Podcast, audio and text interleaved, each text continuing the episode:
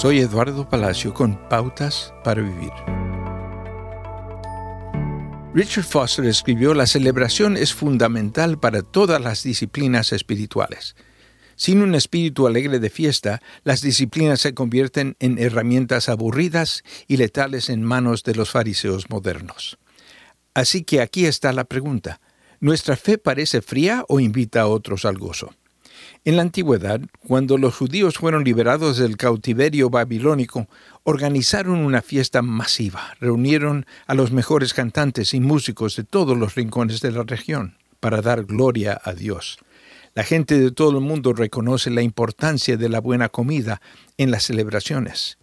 En la parábola del Hijo Pródigo, un padre lleno de alegría instruye, traigan el ternero más gordo y mátenlo para celebrar un banquete, porque este hijo mío estaba muerto, pero ahora ha vuelto a la vida, se había perdido, pero ya lo hemos encontrado.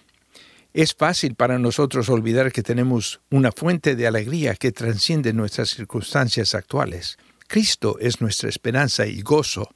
Hay momentos en que es justo lamentarse y llorar con los que lloran, pero no olvidemos tomarnos un tiempo para celebrar lo bueno. Aproveche la oportunidad de hacer que el cumpleaños de un ser querido sea especial. Celebre una victoria con buena comida. Cuando Dios conteste sus oraciones, exprese su gratitud con una fiesta, invitando a sus amigos a compartir su alegría. Acaba de escuchar a Eduardo Palacio con Pautas para Vivir, un ministerio de Guidelines International. Permita que esta estación de radio sepa cómo el programa le ha ayudado.